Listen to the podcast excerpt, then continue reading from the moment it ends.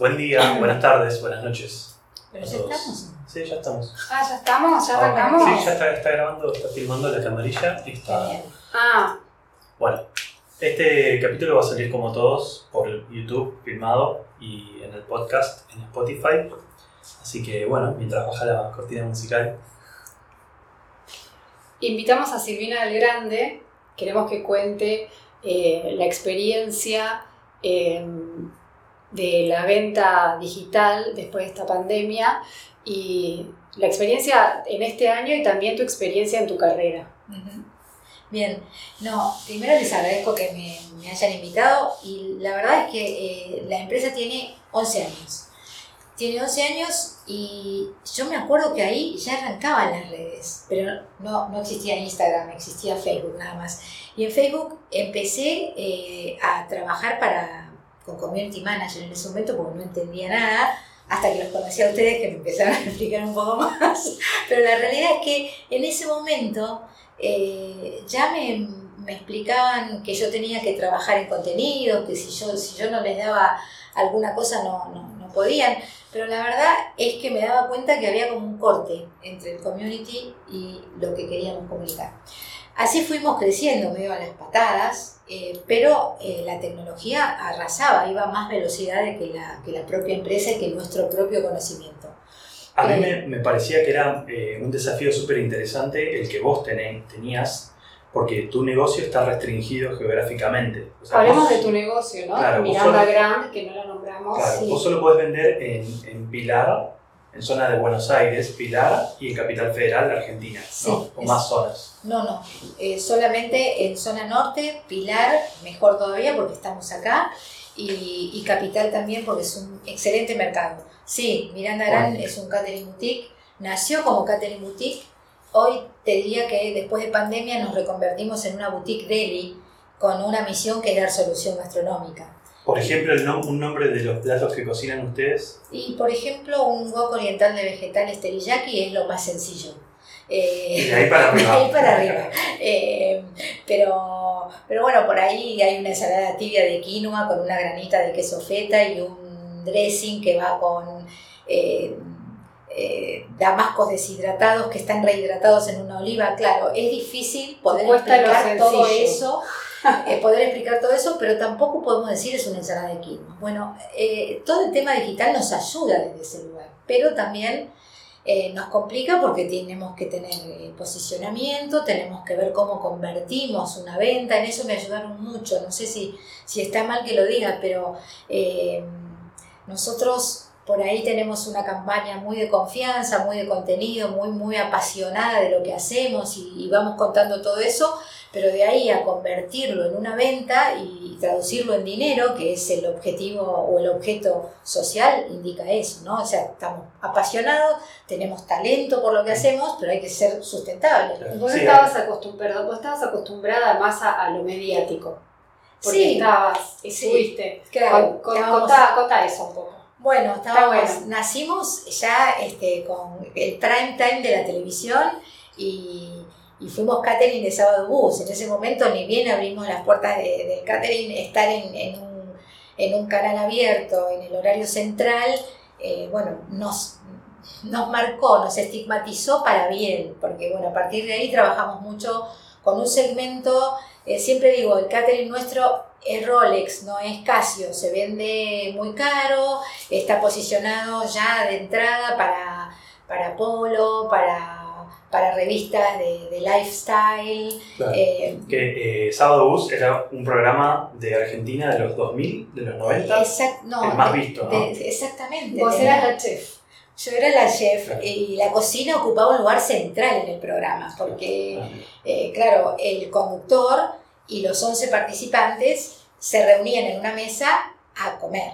Y Claro. cada participante pedía algo eh, dos horas, 12 días antes de la Y grabación. ahí mostraban cuál era el plato, ¿no? Y explicaban qué tenía el plato, Y- vivo. ¿no? Exacto, cada, venían modelos espectaculares, o sea que el plato competía con una modelo 90, 60, 90. Y el plato lo llevaba una mujer mm, hermosa y bueno, el plato competía un poco, Muy tenía claro. que tener el nivel de la Qué mujer que lo llevaba. Qué desafío, ¿no? Súper, sobre todo porque los que estaban invitados tenían un micrófono al día siguiente y nos podían eh, digamos, eh, hacer mucho daño. Por suerte no pasó, por suerte no pasó. Pero en pandemia nos tuvimos que reinventar, si esa era la pregunta, nos tuvimos que reinventar porque todo el catering eh, tuvo que reinventarse a una boutique deli.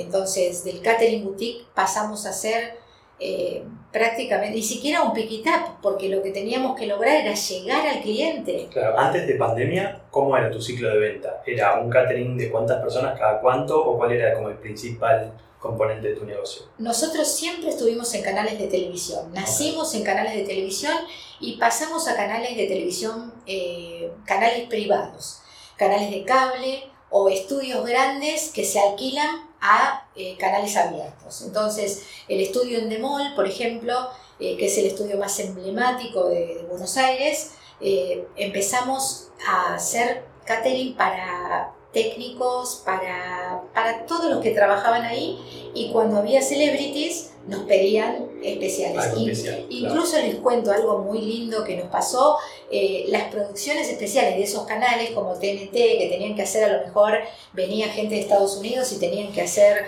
una producción especial emulando la mesa de, de Ocean Eleven. Eh, bueno, teníamos que hacer mesas escenográficas emulando esas escenas de película. Entonces los O sea, copiando, copiando una escena de una película. Sí, sí, Ah, sí, Ah. Sí, fue muy interesante. El catering conectó con otras disciplinas, con el arte, con la cultura, con... Entonces, bueno, eh, es la pasión desde ese lugar. Mm, Tenías que, por ahí depende de la película, poner algunas armas, poner cosas así. Eso nos ayudaban la- las productoras del Ah, canal. bueno. Eso nos ayudaban las productoras del canal. Pero, por ejemplo, también trabajábamos para, para un canal de chicos y hacíamos este, como si fuese el, el día, el año para Cartoon Networks. Me acuerdo que trabajábamos en San Isidro en un evento anual muy grande y fueron muchos años el catering que trabajamos con moda, con polipolistas y sus revistas Lifestyle. Eh, también fuimos catering de hoteles, de hoteles que no podían explotar sus, este, sus cocinas porque estaban cedidas a grandes chefs y grandes restaurantes.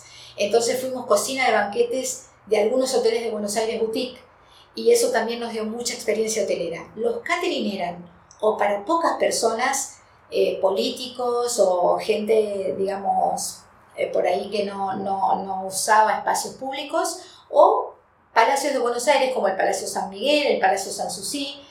Nunca tuvimos espacio propio, entonces trabajamos con eventos sociales muy poco y sí nos concentramos mucho en evento corporativo. ¿Y tu, tu marca era, habla de tu marca, o sea, tu marca era Miranda Grant ya o, o, o sea, eso era más nicho, era más, no sé si decir B2B, ¿no? Pero era más como ibas a la televisión, a los celebrities y después arrancaste con el consumidor final. ¿Con Miranda ya te conocían o eras Silvina del Grande? Fue así, fue Ah. así, fue así. Empezamos como nicho y nos empezaron a conocer gracias a, esas campañas de canales abiertos o de polo, esos ambientes. Esos ambientes y esos eventos nos dieron, digamos, eh, un, un impulso, si querés, a, a lo que fue social. Pero nosotros trabajamos mucho más con, eh, con corporate, porque como antes de que Miranda Gran naciera, ya Miranda Gran nació con, con branding. ¿Vos, vos, vos, o sea, con Nico eras Miranda Grant, Sí, eras Miranda Grant. Sí, incluso Nico en la tele decía Miranda, Miranda. Ah, ese- Sí, me acuerdo, de- me acuerdo del cuento que hiciste, que, que una vez que te quiso hablar, la única vez que te quiso hablar no Sí, lo escuchaste. no, no lo escuché y no le contesté, pobre. Un desastre, un bajón. Pero, pero sí, nacimos con, con marca eh, y con posicionamiento pensado. Eh, tuvimos suerte. Y en el, eh, cuando empezó el lockdown de la pandemia, por las dudas les cuento a todos, en Argentina empezó diciendo eh, las autoridades a decir, bueno, van a haber dos semanas de, de lockdown y al finalizar esas dos semanas las extendieron por dos semanas más y luego las extendieron por dos semanas más. En ese momento yo empecé a preocuparme, a decir, me parece que esto da para largo, ¿no? ¿Vos cuándo fue el momento en que dijiste, me da para largo? Y la pregunta es en realidad, ¿tuviste miedo? No. No, no tuve miedo porque a nosotros en marzo ya nos bajaron tres eventos muy grandes que teníamos en diciembre, una boda, un 15 y una fiesta empresaria. O sea, estaban agendados para diciembre de 2020. Sí. Y en marzo ya te dijeron que no los iban a hacer. En marzo se bajaron eh, por, por las novedades. Eh, incluso te- eh, un- el, casa- el casamiento eran chilenos, venían a Buenos Aires a casarse, eh, y bueno, suspendieron. Cuando ya suspenden en marzo, nosotros al mes ya nos reconvertimos. Ah. En abril están las campañas en, en Instagram. Lo, lo- lo tengo claro por las fechas en las que nosotros comunicamos que nos reconvertíamos. Vos te reconvertiste, o sea, para vos una, hubo algo bueno y algo malo. O sea, porque vos antes de la pandemia, que, o sea, tu negocio estaba en qué? En viandas, Sí, estaba en eso, porque claro, eso la gente no lo sabe. Vos tenías viandas corporativas y Sí. vos repartías a empresas que de la noche a la mañana cerraron. cerraron. Ok, Se y fueron al home y a- office. Y a, y a qué, y qué claro, todos nos fuimos al home office. ¿Y en ese momento qué hiciste? Y ¿Qué ese- pensaste? ¿Qué hago con mi negocio? Y en ese momento eh, lo que dije fue, bueno, la ventaja que tengo, empecé a pensar en las ventajas, no en las desventajas. Eh, fue central pensar en lo bueno que nos estaba pasando a todos, que era que estábamos en las casas.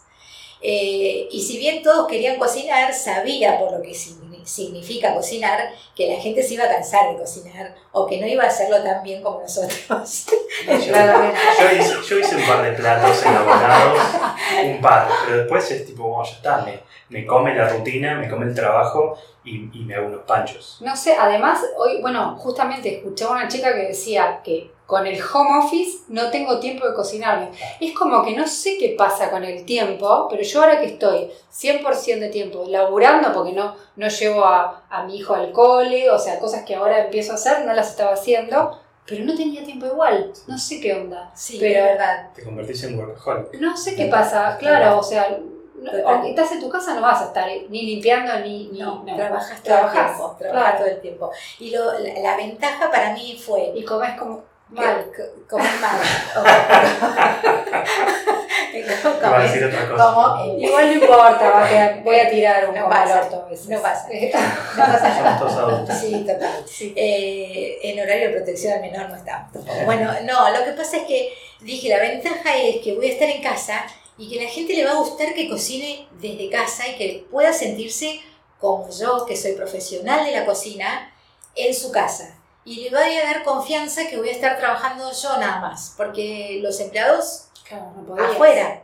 No podían, no podían entrar los empleados, el transporte público se, se cerró. Entonces, digamos que a la empresa había que reconvertirlo, reconvertirla porque te quedabas sin recursos, eh, bajaban las ventas. Y la verdad que fue buenísimo porque de la vianda a empresa corporativa pasamos a un menú más gourmet para que la gente pudiera hacer de cuenta que salía a comer afuera los sábados, pero en realidad lo que estaba haciendo era comprar un restaurante a domicilio. Eh, ese fue un poco el vector que nos hizo eh, crear un evento íntimo para cada sábado en un menú muy, muy, eh, digamos, musculado, porque todas las semanas sacábamos dos menús este, de celebración íntima para la familia o para las parejas, y eso, bueno, fue muchísimo trabajo, pero resultó muy, pero muy bueno. Incluso esos, esos eh, módulos de, menús, eh, lo que tenían era hasta nombre. Eh, yo me acuerdo que, que invitaba a los clientes a, a vestirse de una forma, a tener un restaurante étnico en su casa a partir de, de una Claro. determinada comida. Claro, una experiencia. Una experiencia. Con, con comida, digamos, con Claro, vendíamos eso, lo que nosotros podíamos hacer en los eventos, que era ambientar, estructurar o crear, crear esa atmósfera que uno a veces dice, ay, qué lindo este evento, pero porque se creaba, se pensaba Claro. todo, bueno, tratábamos eh, a través de la, en la pandemia, durante la pandemia, de vender esa experiencia. Nos fue muy bien, nos fue muy bien, pero claro, pasó ese año y vino uno distinto, el de ahora. el de ahora. Pero, pero para, hasta Ah. llegar a ese producto, Sí, que eso me imagino que no fue que te despertaste y dijiste, uy, estamos en pandemia, bueno, ¿sabes qué? No pasa nada, vamos a hacer experiencia de escena. no, no. ¿Cómo llegaste a definir eso? ¿Fuiste probando algunas cosas? No, me acuerdo que lo primero que probé eh, se lo mostré a Adri. Mm. Y Adri me lo recontrabochó. Y me dijo, vos no sos esto. Y, y ahí me di cuenta que sí, que era como un manotazo para salir rápido. Claro, una cosa de susto. De susto, de, de, digamos, de, de, de que a veces la oportunidad es clave, pero lo que construiste durante tantos años en la marca y ese valor no lo podés perder. Y esto fue exactamente lo que me dijo. Me acuerdo una noche que le mandé el flyer, no sé si estaríamos con ella en ese momento, pero me acuerdo que me dijo, sí, no, no, esto no es Miranda. Las pisetas. Claro, era un flyer muy, muy berreta para, para divulgar. Y, Me acuerdo que ella me contó, me contó. y ahí dije, no, No. tiene razón. Sí, claro. Tiene razón, porque ahí miré para atrás y dije, Miranda, ¿no? ¿Qué habíamos construido? Y dije, y esto no la representa. Ahí me di cuenta, entonces sí, empezamos a decir, bueno, ¿y qué hacíamos? Entonces llegamos a esto del menú celebración íntima, eh, como crear eventos con experiencia y vender eso en las redes, pero después de haber visto que la fácil no era. Claro, porque yo eh, eso te quería preguntar, porque lo que pasó también a la gente es que vos de repente te quedaste sin la comunicación presencial. O sea, Miranda todos te conocían, y vos ibas, claro, con tu presencia, eh, presentabas el catering, eh, la gente sabía quién eras vos. Lo que pasó de repente es que nos quedamos sin caras, sin caras, sin, sin presencialidad, y eso lo tenés que pasar al canal digital y presentar tu marca, pero sin que te vean. Sí, sí. ¿Cómo te manejaste? Sí, eso, eh, bueno, en mi caso que soy kinésica, que, que trabajo con las energías y con, y con, con esa sensación de que en general un evento es eh, celebración de algo, hay, hay un protagonista, hay un vector, hay un motivo y todo eso, bueno, la verdad es que yo lo trabajo mucho, por eso somos boutique, lo hacemos a medida y si no siento a la persona, no la veo y la persona no me ve y yo no le puedo mostrar la vajilla si se siente cómoda con una vajilla de diseño no retornar. No podías hacer nada de eso, entonces había que hacerlo en la red. Eh, la red empezó a complicarse para nosotros que no somos expertos en redes y ¿Cuál es, el, ¿Cuál es el medio en el que te sentís más cómoda, paréntesis? Instagram. Mm, Hoy. Hoy. Pero tu, tu medio, que, o sea, ¿qué te gusta hacer? ¿Hablar por teléfono? ¿Charlar en persona? No, a mí me gusta charlar en persona. claro. Eh, me gusta mucho charlar en persona porque además la cocina es tan territorial y nosotros trabajamos en espacios prestados siempre, la residencia del cliente, el Palacio de Buenos Aires, eh, una empresa. Entonces nosotros necesitamos territorializar ese Yo te espacio. re veo en YouTube, ¿eh? Te re veo en YouTube. Pero Vas a- sí, te abrir, veo- entonces, Y yo te yo veo. te sigo, ¿eh? ¿Qué yo te- lo qué sigo. tendría que hacer en YouTube? No, yo la veo ¿Tipo justamente tutoriales de cocina? Mm, lo que tenga ganas de hacer. O sea, me parece me más parece.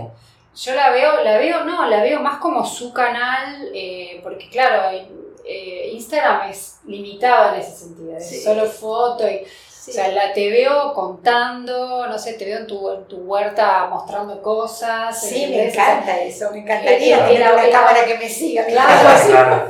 Elaborando platos seguro, ¿viste? Sí, Cuando sí. hiciste el huevito que me mostraste cómo Sí. hacer el huevo ese que lo doblaste así, Sí, me encantó. O sea, sí. yo necesito el video y me, Sí. me parece que a vos te, Sí. te veo en YouTube. Sí, me encantaría. De hecho, eh, hicimos un sorteo hace poco eh, en redes para el Día del Padre y, y bueno, a mí me gusta estar con la gente en el sorteo, que la gente vea el sorteo y vibre el sorteo, ¿no? En la plataforma digital y que a veces no sabe si lo manipulan o no lo manipulamos o se lo damos a un conocido. Eso, la verdad, me, me, me- pone mal me, tira abajo. me tira abajo. Entonces, bueno, hicimos todo un chino para que la gente eh, viera en un IGTV eh, el, el- el sorteo en vivo. Entonces, bueno, la verdad que sí me sentiría cómoda si una cámara me sigue y yo puedo mostrar todo y contar todo porque me encanta lo que hago. Eh, pero, pero Instagram fue el canal por donde nosotros más eh, tratamos de, de conectarnos con el, con el consumidor, con el cliente, con el que le interesa. Por ejemplo, hoy, eh, siempre que hablo con ustedes, que les pido consejos y qué sé yo, digo, ¿cómo convertir a ese que nos sigue? O cómo aumentar los seguidores, o cómo quizás, no sé si, si, si interesa este tema, ¿no? Pero a, a nosotros que nos desvela ver cómo tenemos más eh, llegada a través de Instagram, de golpe hoy recibir un, un número desconocido, un mensaje y decir, mira, yo te sigo en Instagram. ¿Me podés cotizar? Cumplo tantos años, ¿me podés cotizar? Y eso es una alegría Claro. enorme, enorme. Ese Yo- lo recoges capaz que desde el 2019, lo tenés ahí. Entonces, claro, Y yo- ahora te dio un hito, ¿te das cuenta? entonces yo digo, o sea, lo trato 10 veces mejor que a un cliente Claro. referido, porque digo, no puede ser. O por ejemplo, que el sorteo lo haya ganado alguien de la municipalidad de Pilar, que es el lugar donde nosotros trabajamos, eh, digamos, Pilar, y, y de golpe que venga súper agradecida y venga y nos abrace, ay, sos Miranda. Pero es anónimo. Esa parte está Esa- muy buena. Vos no lo sabés, son tus fans que realmente desconocidos. Porque claro, la gente está acostumbrada a que voy, pongo el local, ¿no? Abro el local, hago un lanzamiento, invito a todo el mundo, invito al menos los- un local, ponele así de barrio, ¿no? Invito a todos los vecinos, hago un vernizaje, ¿no? Lo que no sé. Claro, como se E hacía. invito un catering. Y qué sé yo, capaz que al otro día de los que invitaste viene y te compra algo. En, en- en las redes sociales no funciona de esa manera. No. Es mucho más lento. Yo no me canso de decirlo, es más lento. Pero estás como mucho tiempo haciendo, haciendo, haciendo, darte a conocer, te das a conocer hasta que un día de repente empezás a cosechar y la cosecha es mucho más grande que esa persona que vino al otro día a comprarte. Y te cuento algo, lo de la, por ejemplo, la disciplina y la constancia de los contenidos y de todo eso, parece que no, para uno es muy trabajoso, porque por ejemplo, la receta de la semana es un trabajo, dar una receta que normalmente las recetas que damos son las recetas de los menús que nosotros ofrecemos, para que la gente se sienta más cerca, a ver cómo lo hace. Entonces doy esa receta. Y de golpe, que una persona que nos sigue o que es cliente me mande la foto del plato con la receta que publiqué, muy orgullosa, y yo le diga, ¿puedo subir tu receta, tu plato a la red? Qué amor. Y me dijo, sí, claro, súper orgullosa. Sí, Y sí. cuando subo una vajilla preciosa, Ah. tuve muchísimos likes a esa, digamos, producción que no era de Miranda, Claro. que era de un seguidor que había hecho la receta y que pone tal cual lo decís en la receta. Y yo Digo, dije, es Me lo decís y me corren escalofríos. Es el, es el poder, es el poder de las historias. Claro. De las Genial. historias de, alguien, de lo que alguien vivió con tu producto.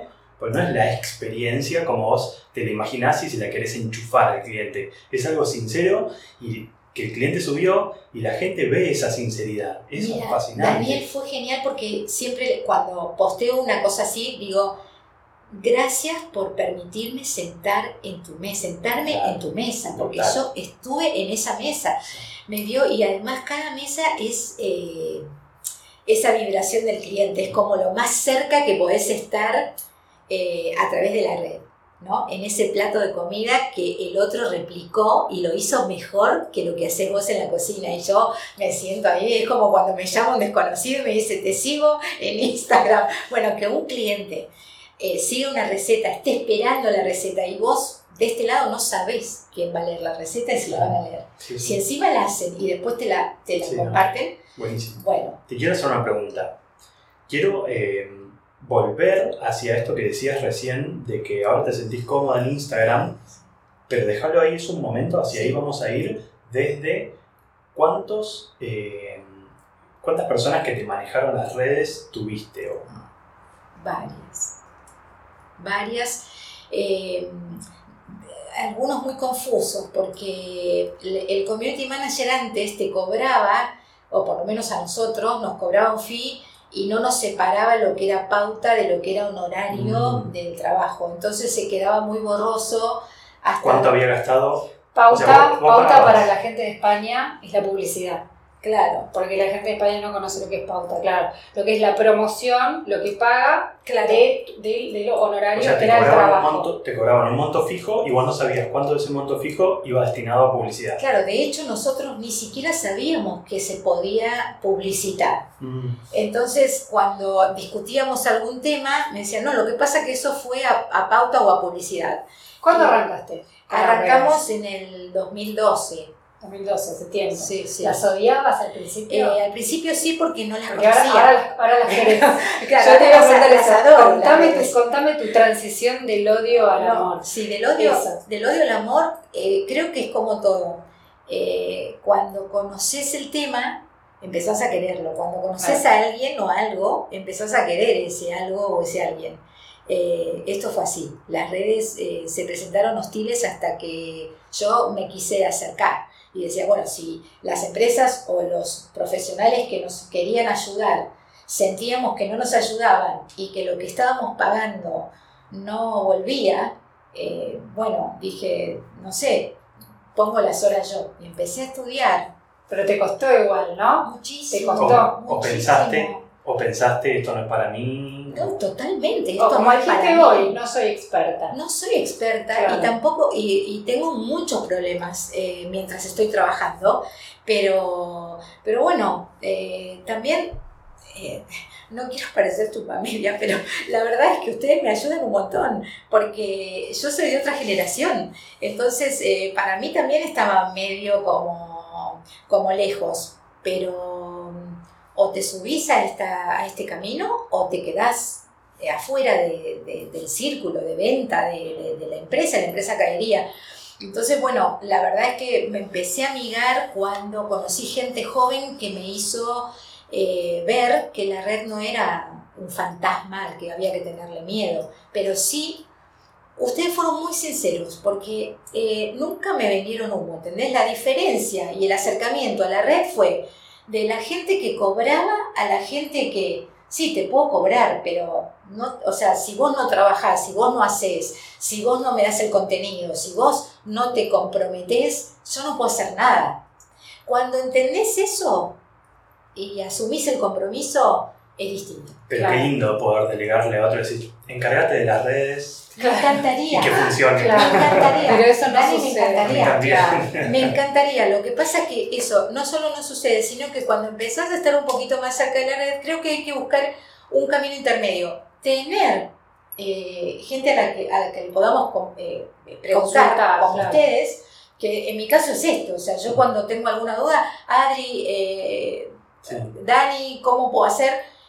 Pero me mandan a hacer las cosas. O sea, tenés que ir por desde, acá. desde el lado del cliente, o sea, yo veo un plato y te- me doy cuenta cuando lo subió un community manager y lo que, lo que esa foto y esa descripción me dice es, miren este plato que hizo alguien que me paga por postear esto, del cual no sé nada, Claro. no sé si es rico o no, Sí, no sé qué ingredientes tienes. tiene". Totalmente. En cambio, cuando veo algo posteado, en tu caso por vos mismo, Por- que sé que posteas vos, Cambia o por el todo. dueño, digo, ok, usó, com- comió, probó, ¿entendés? Sí. Esto es lo que vos posteas algo y decís, esto cociné hoy, listo, esto es lo que vos vas a comer esta noche probablemente. Yo cuando Claro. empecé a ver tus posteos, con tus historias, con tu texto, que además te gusta escribir, Sí, me encanta. y, te- y te- y- y son poéticos, y porque sos como artista en eso también, que digo, ahí está. Sí. Ahí, ese, ese fue el cambio. Sí, ese fue el Claro. cambio, que, que realmente lo que tenés que poner de contenido no te lo puede dar el community manager, No. vos le tenés que dar eso al community.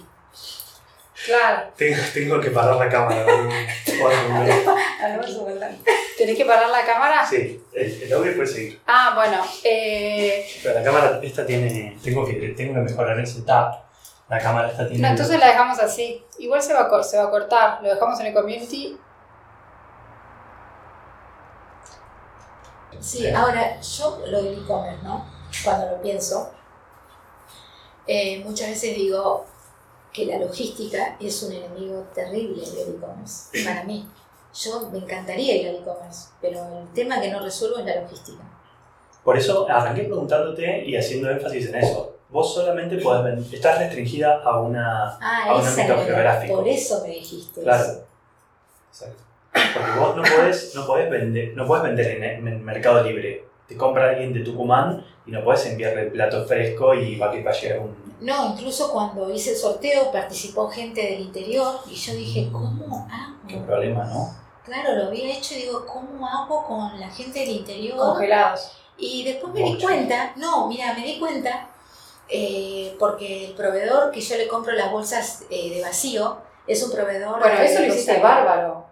Eso, también fue una, eso también fue un negocio que creaste. Empezar a poner bolsas al vacío Ah. Sí, y, y, y, la- y la- las- y además que están muy lindas las sí, bolsitas. sí, están con marca, con Sí, branding y sí. La, la, la verdad es que... Y eso es- fue, eso fue, eso algo fue de la- pandemia. Fue pandemia. Sí, fue inverti- post-pandémico. invertimos sí. en tecnología de alimentación para... Para, para vender productos envasados que duran más tiempo hasta que te los comes, ¿no? Sí, exactamente. Y no solo eso, sino que son más fáciles de estoquear, tienen concentración de nutrientes y por la forma en que están elaborados, la conservación del alimento es más larga. Todas esas ventajas además se suman a las de cara adentro de la empresa, que es que podés diferir la producción de la entrega.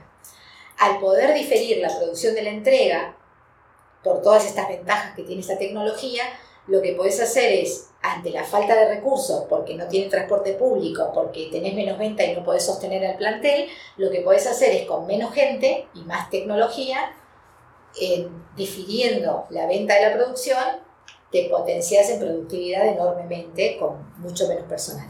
Eso se hizo.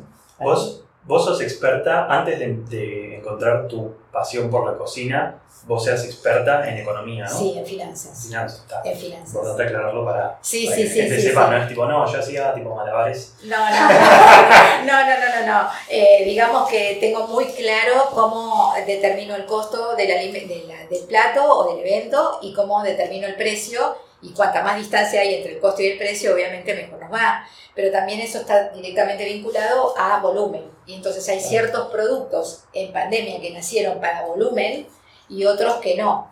Eh, están volviendo los eventos ahora, eventos más íntimos de 10, 20 personas y sabemos que en septiembre ya, ya estamos cotizando Claro. casamientos de 90 y 100 Ah, personas. no me digas. Sí, sí, sí, vos. Sí, sí, sí, sí. Y la, y la tercera ola, Eh, y la tercera ola eh, y la cepa delta, en Buenos Aires y en No. Argentina es como, viste, como que no, no, sé. no hay lógica. no, No, está bien, sí, por eso. No hay lógica. Pero eh, volviendo al tema de conservación y de distancia, los, eh, los clientes o los seguidores del interior, porque nosotros dimos eh, programas de formación justamente de sustentabilidad, eh, claro, el interior nos conoce y el interior quiere comer y quiere participar y ahí me di cuenta. Con las bolsas yo las, eh, los contacté, eran proveedores de Santa Fe. Proveedores de Santa Fe le digo, mira, ¿cómo hacemos? Porque estás en Santa Fe, la logística me va a resultar poco competitivo comprar las bolsas en Rosario. O sea, el proveedor de las bolsas para poder se- sellar al vacío los alimentos, el proveedor estaba en Rosario. El proveedor estaba en Rosario, el que nosotros elegimos estaba en Rosario. Eh, Súper competitivo. Digo, ¿cómo hacemos? ¿Cuánto me vas a cargar por traerlo? Me dijo, no te preocupes por eso, consolidamos la carga y nosotros llegamos al mismo precio que lo, estás, eh, que lo estamos negociando. O sea, consolidar es mandarte a vos y a un montón de otros compradores Es- simultáneamente. exactamente. ¿Viste ¿Cómo se logística? ¿Sabes? Un montón de logística y para mí la logística es el punto más débil de Miranda. Bueno, hay dos cosas, la logística de los productos físicos y la logística de la información. ¿Cómo haces para que los demás sepan, eh? o sea, la información, cómo haces para que llegue de un lugar a otro? ¿La información o el producto? La por un lado, la información, la logística de la información Mm. es un problema y la logística de los productos físicos es otro problema. La logística de la información tiene mucho que ver con tu capacidad de comunicar y con tu capacidad de diseñar en la red y ver cómo comunicas, Respetando la variable de posicionamiento de marca. O sea, es difícil porque no me saldría a mí que Miranda, eh, que es la marca, comunique con un léxico o con una imagen que no es la de su, su estilo. Entonces, la logística de la comunicación, respetando las variables gastronómicas que tienen que estar alineadas, es complejo si no tenés capacidades para comunicar, para diseñar y todo lo que la red exige. Para contratar un community manager, vos decís, antes yo lo subestimaba.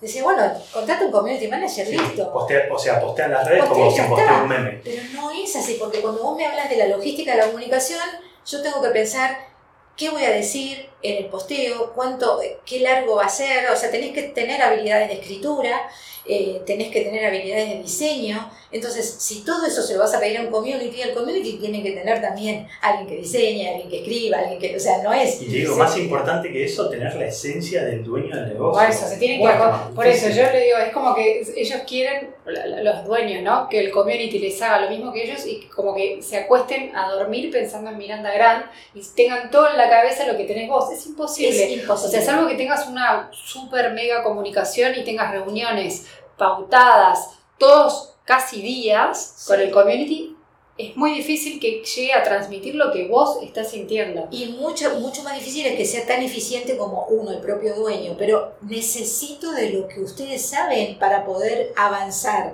porque muchas veces me quedo sin recursos y ahora cómo hago. Claro, Claro. eso sí, pero, pero el- la diaria se la tienen que comer. Totalmente, ¿sabes Eso. por qué? Porque, eh, por ejemplo, la producción de fotos con un buen iPhone hoy la haces vos en el momento que estás produciendo.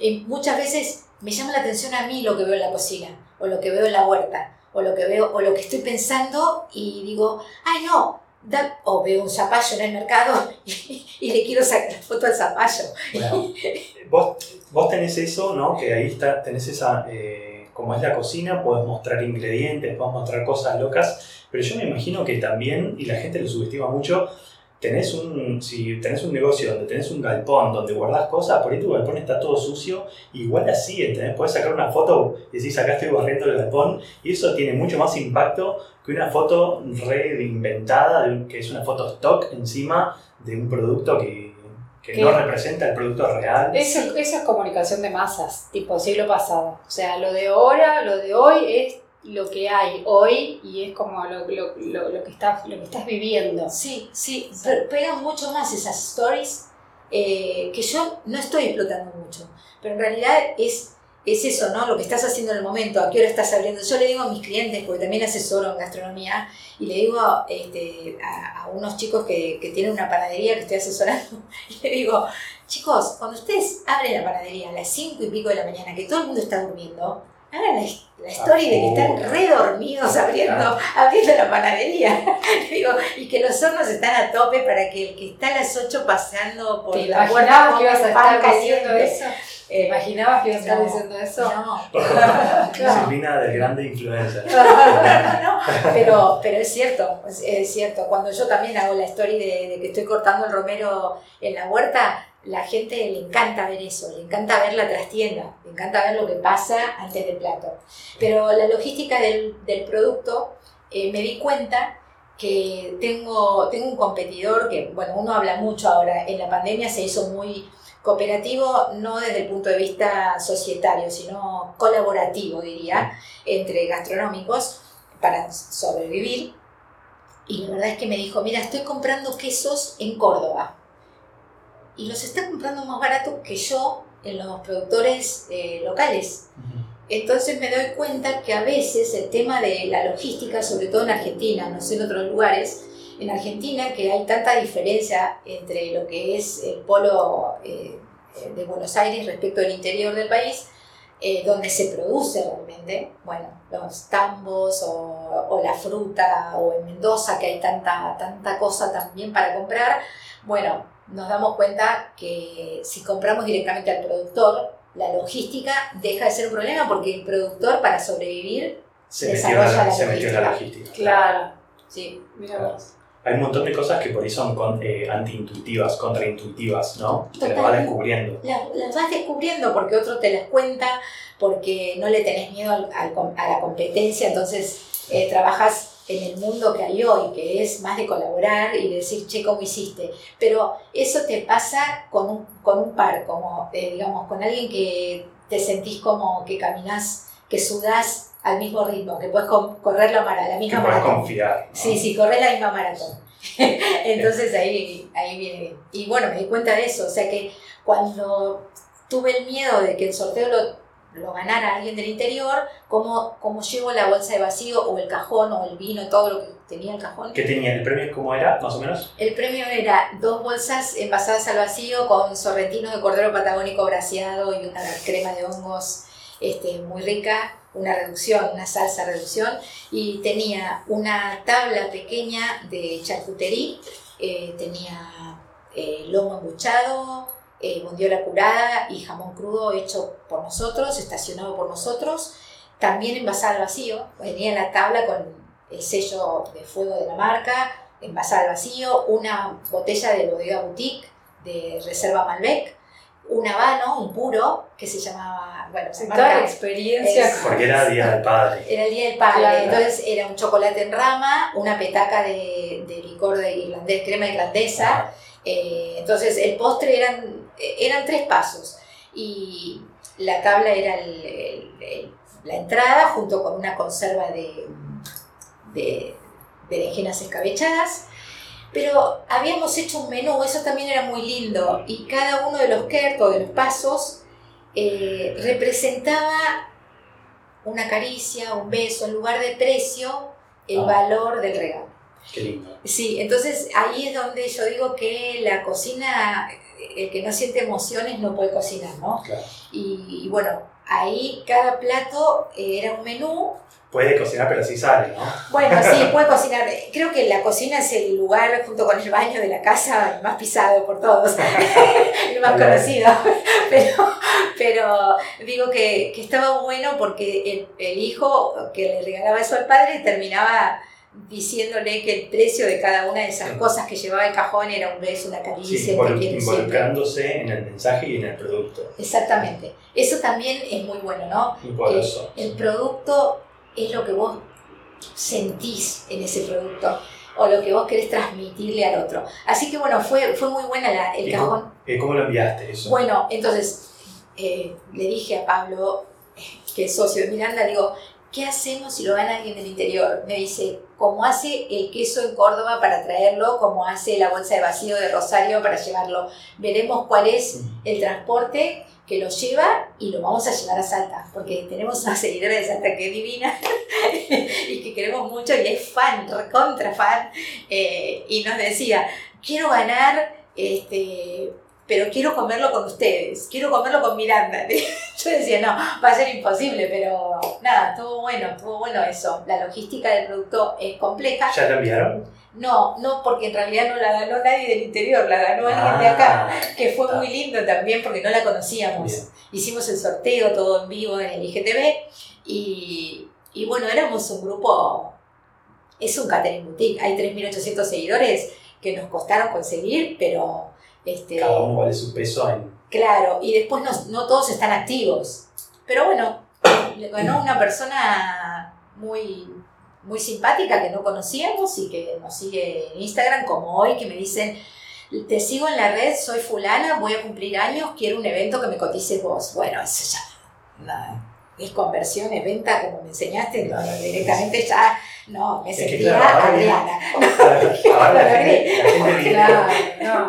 la gente viene a vos, vos no tenés que ir tanto a- Claro, pero lo hiciste, pero te costó. Te juro, te juro, te juro que eso me causa una emoción Claro, terrible. claro, porque la eso, eso es lo que hace, eso es lo que hace el marketing de contenido cuando ya después de un tiempo la gente ya te viene a buscar a vos, vos no tenés que ir a buscar a la gente y vos ya pones otro precio Pero también. esto, esto fue maravilloso, en serio, esto fue maravilloso. Yo no podía creer. Yo dije, eh, venimos trabajando, les vengo preguntando de esto hace meses, cómo hacer, eh, y pasó un año y medio, casi, o sea, pasó un año y medio de trabajo, de Claro. pandemia y, Sí. este, y de trabajo de red, de red, de red. Bueno, y desde, desde 2012 que arrancaste. Sí, y después tuve, tuve otra. Vos me preguntaste cuántas veces cambié de proveedor, de ayuda. Eh, sí, puntualmente en esto de lo que es como eh, utilizar las redes como tu canal de ventas, Sí, eso, ¿cómo fue tu camino un poco en eso resumiendo cuántas, Sí. cuántas personas contrataste o empresas? Entre las cosas que, que ustedes me comentaban, ¿no? que siempre me las comentaban A ver, no como nosotros- proveedores, sino como tenía- amigos. Tenemos una relación de Claro, amistad de eso. cinco años, Claro. nos conocemos y siempre fuimos conversando distintas cosas.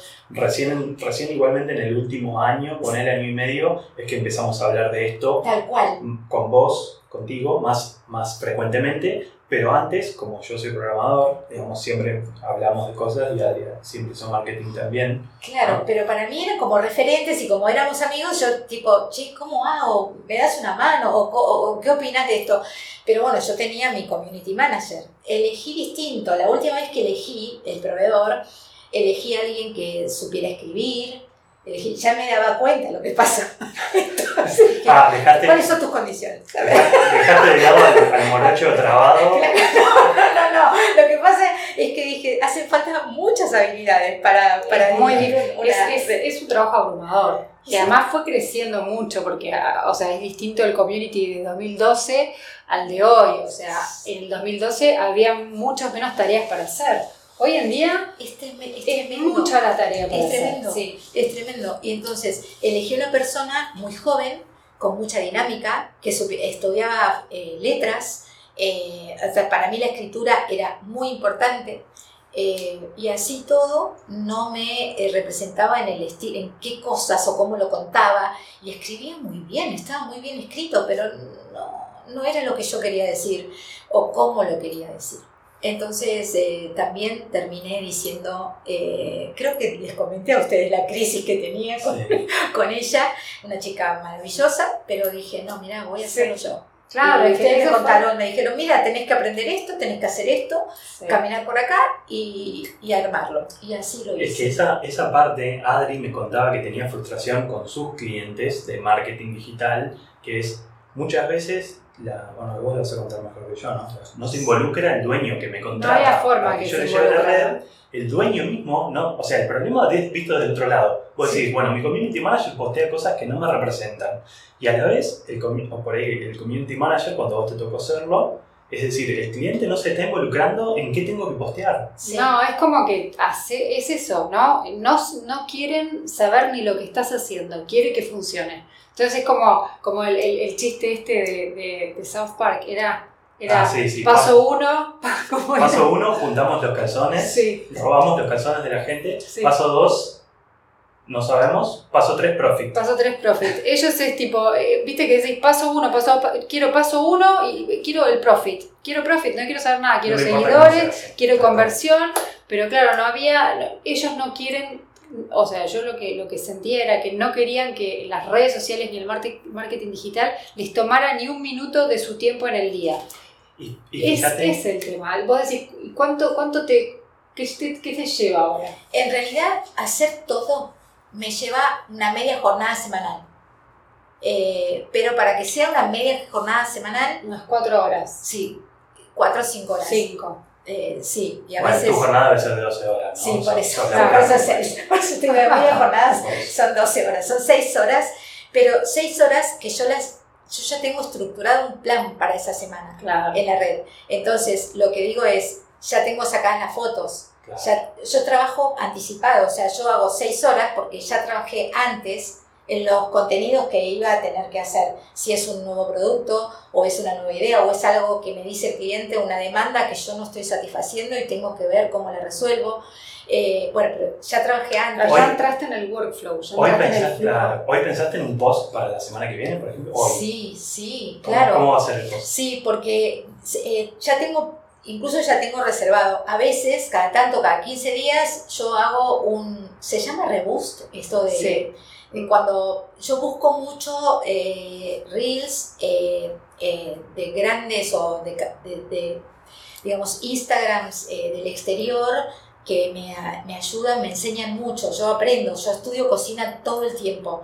Y Esto, o sea, o sea, Reels son como los nuevos videitos que hay son, en son Instagram, videos, ¿no? vi- videos de Instagram cortos. Sí, los que, se, es- los que se Eh, parecen. los, co- los, los comparto en mi red, elijo. Ah, no, no, hijo. rebote es, pro- es, es pro- es promocionar. O Por- sea, darle, ponerle plata. Vos decís Ah, re- recompartir, porque- digamos, los Reels. Claro, es como, no, yo dije reboost porque me parece repost, es un repost. Ah, Repost, repost. claro. un repost. Eh, lo que hago es em, mirar esos contenidos y decir, esto me gustaría hacerlo. Entonces yo ya Reposteas. lo Claro. reposteo y, y generalmente también está muy orientado eso que, que quiero hacer en la semana. Siempre quiero conectar o con un libro o con la cosa, con, con el vegetal de estación. Entonces voy calentando, así como calientan la pantalla en la televisión, voy calentando la red para lo que quiero comunicar la semana Claro. siguiente. Entonces, si ya llegaron las alcachofas y los, eh, o las, eh, los alcauciles y llegaron los espárragos al mercado que son nuevos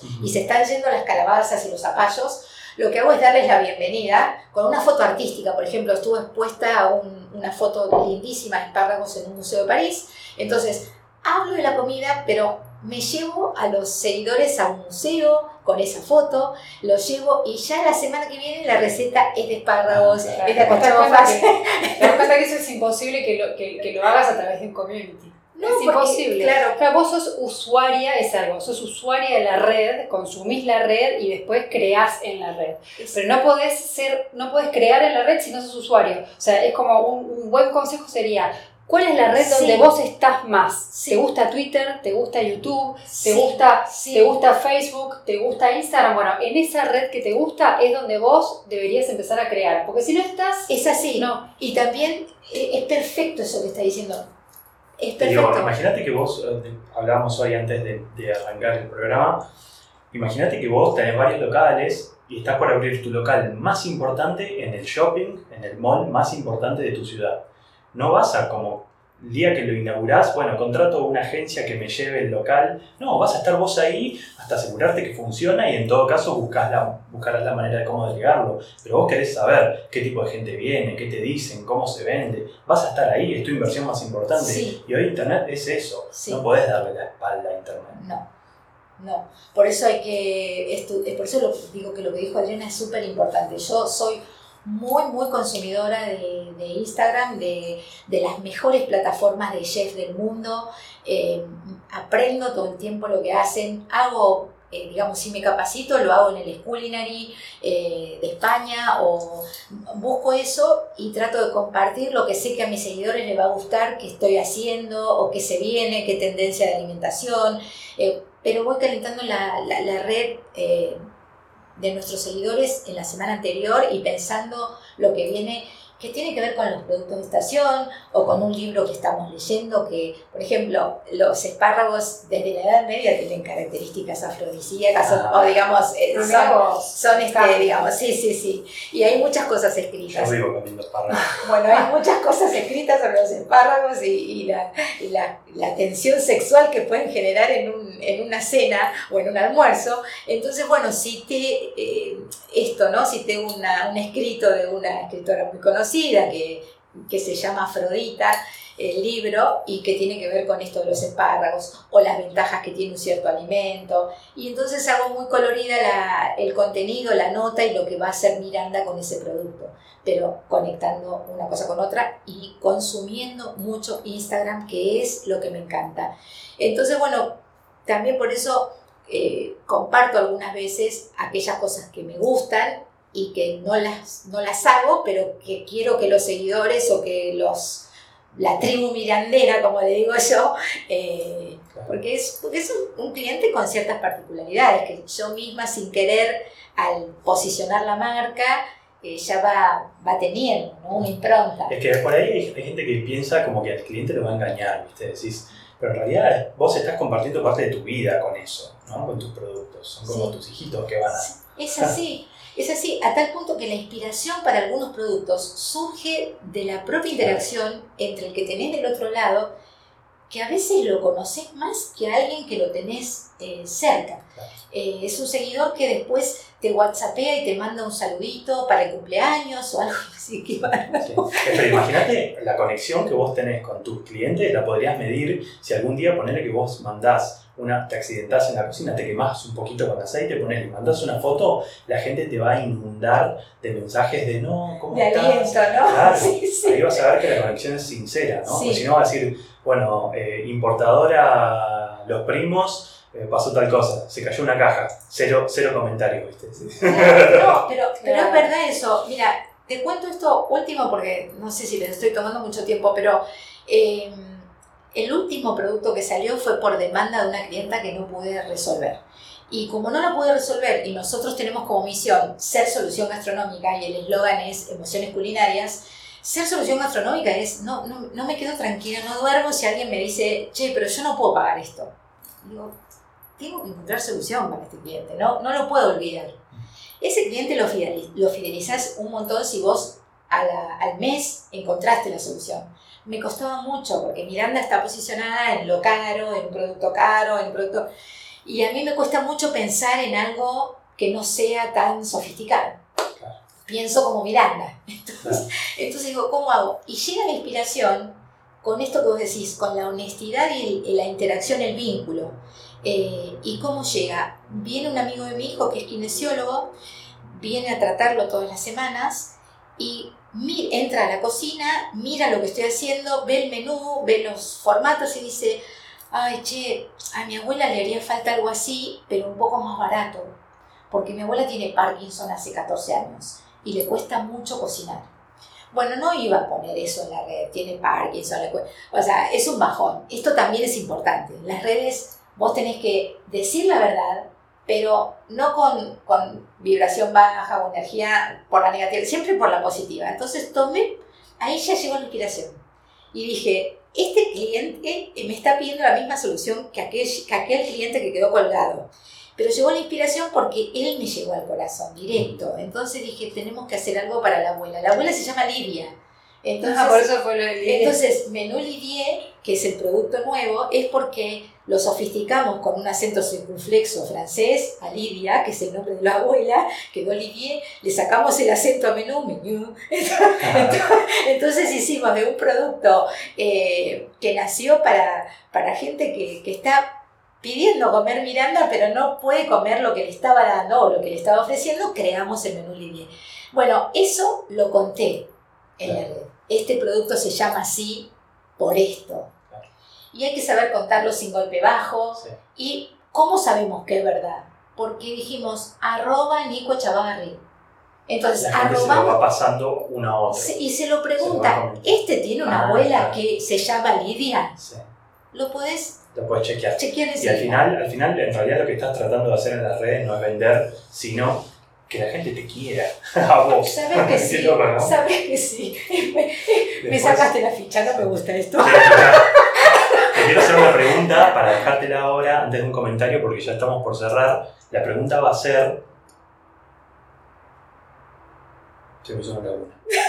Bueno, ahora te voy a hacer. Ahora te voy a hacer. Lo que quiero comentar es que en el siguiente capítulo vamos a explicar por qué de nombre para el podcast elegimos del almacén al e-commerce. Pero ese, Quedó ese, elegimos ese. Sí, en el próximo episodio vamos a contar todo lo que estuvimos pensando y por qué elegimos ese nombre. y no otro. Y no otro, teníamos varios. Teníamos varios, hicimos un grupito, un focus group, eh, nos hicieron sugerencias y no salió el más votado. No No, elegi- no elegimos el más votado, en el próximo capítulo le vamos a decir cuál es el más votado, por qué elegimos este Sí. y qué estuvimos Sí, pensando. exacto. Bueno, me subo súper al del almacén, al e-commerce. Me Del encantaría. almacén al e-commerce va a ser. Y, y sí. eso. Sí, vamos a explicar. Y la pregunta que tenía para hacerte es: ¿cómo fue el momento, si es que te pasó, si lo recordás, el momento en que decís, claro, esto lo tengo que hacer yo, no lo puede hacer otro? Fue la última vez que contraté que aún teniendo las mejores habilidades la persona y siendo la más honesta, o sea, honesta, habilidosa, escritora, joven, dinámica, me di cuenta que tenía que comunicarle a ella lo que ella tenía que comunicarle a otro. Entonces era un poco un teléfono roto. Es como jugar al teléfono teléfono roto. descompuesto, claro. Compuesto. Claro, buenísimo. Entonces ahí me di cuenta que lo mejor era disfrutar de eso que quería Claro. decir y decírselo directamente yo al consumidor, al cliente, al seguidor. Así que, ah, así fue. Me encanta, buenísimo. Sí, estoy acá en este camino. Bueno, Por eso, por eso, no, por eso te elegimos. Ah, bueno. Por eso te primero elegimos, sí. porque, porque cuesta mucho que el cliente entienda eso y la realidad es que es como que lo que tienen que entender es que cuando en internet no está no están ellos no están no están los gestos no están no está tu presencia no no no, no te ven a vos como sos eh, no te conocen y, y- y- y vos tenés que transformarte en tu marca digital. Entonces no hay forma de que, de que alguien que, un tercero te, te hable por vos. Es imposible. Entonces tu marca sos, sos vos digital. Nada más Así que, que sí. vamos, vamos a ir hablando de esas cosas acá, de cómo construir contenido digital, cómo venderte en Internet, cómo eh, utilizar Internet como tu canal de ventas, cómo, ¿no? cómo proyectar toda tu personalidad en Internet, hablar de tácticas, técnicas y estrategias. Ay, me encantaría. para hacer Eso eso. Me encantaría escuchar porque uno tiene que aprender todo el tiempo, todo el tiempo. Así que los voy a seguir a Claro, ese es el, el objetivo Lo principal. sigo antes de esto, Digo, imagínense. nos seguís tanto que estás acá en, en el estudio. Pero hay que decir que ella no sabía de qué íbamos a No, es hablar. verdad, vine y dije, Porque no, dijimos no, no queríamos comentarlo porque queríamos que surgiera eso. Y, Con y yo, yo le dije que eh, eh, Silvina es perfecta porque ella hizo esa transformación. sí. Claro. Y, y, y pa- para arrancar y tener éxito en las redes sociales tenés que ser auténtico. Y sabes y- te lo agradezco que me lo hayas dicho porque yo me acuerdo que hicimos, eh, eh, eh, te, te pedí ayuda para, para generar un evento importante, era una clase magistral en el Parque Austral y, y ahí me explicaste, sí, esto, cómo lo querés hacer, qué querés poner, qué querés decir y fui entrando, viste, en en el convencimiento de que hay que hacerlo, de que hay que hacerlo. Claro, pero cuesta, no, hace, no, no es fácil que la gente lo entienda porque quiere, ellos quieren, está la ansiedad, viste, de resolverlo y tipo ya, y ya, y los tiempos son otros. Y el miedo de no voy a poder hacerlo bien, todo eso, es un aprendizaje. Bueno, y te, bueno, te equivocás. Pero la única manera de aprender es eso, equivocarse y, tener capacidad autocrítica y cuando alguien me dice o vos me dices, che, deja aire, en el diseño tenés que mejorar en esto, o bueno, yo ya me voy con todo eso y tengo notas de todo lo que me dicen, y bueno, el podcast lo voy a tener para mí, así que lo voy a escuchar hasta en el auto. Bueno, va a ser todos los viernes a la tarde, noche. Ah, así ¿sí? que, todos los Sí. viernes. Ah, Sí. genial. Así que Bárbaro. estamos. Sí, gracias, gracias por venir. No, gracias por ser haberme la invitado, primera. me siento súper nada. Bueno, ahora nos reímos mientras tanto sube la cortina musical. Bueno, Bueno, ya, listo. Era, era, era eso. No, tremendo, me sentí. salió, salió buenísimo. Era, era eso porque era eso. Yo, digo,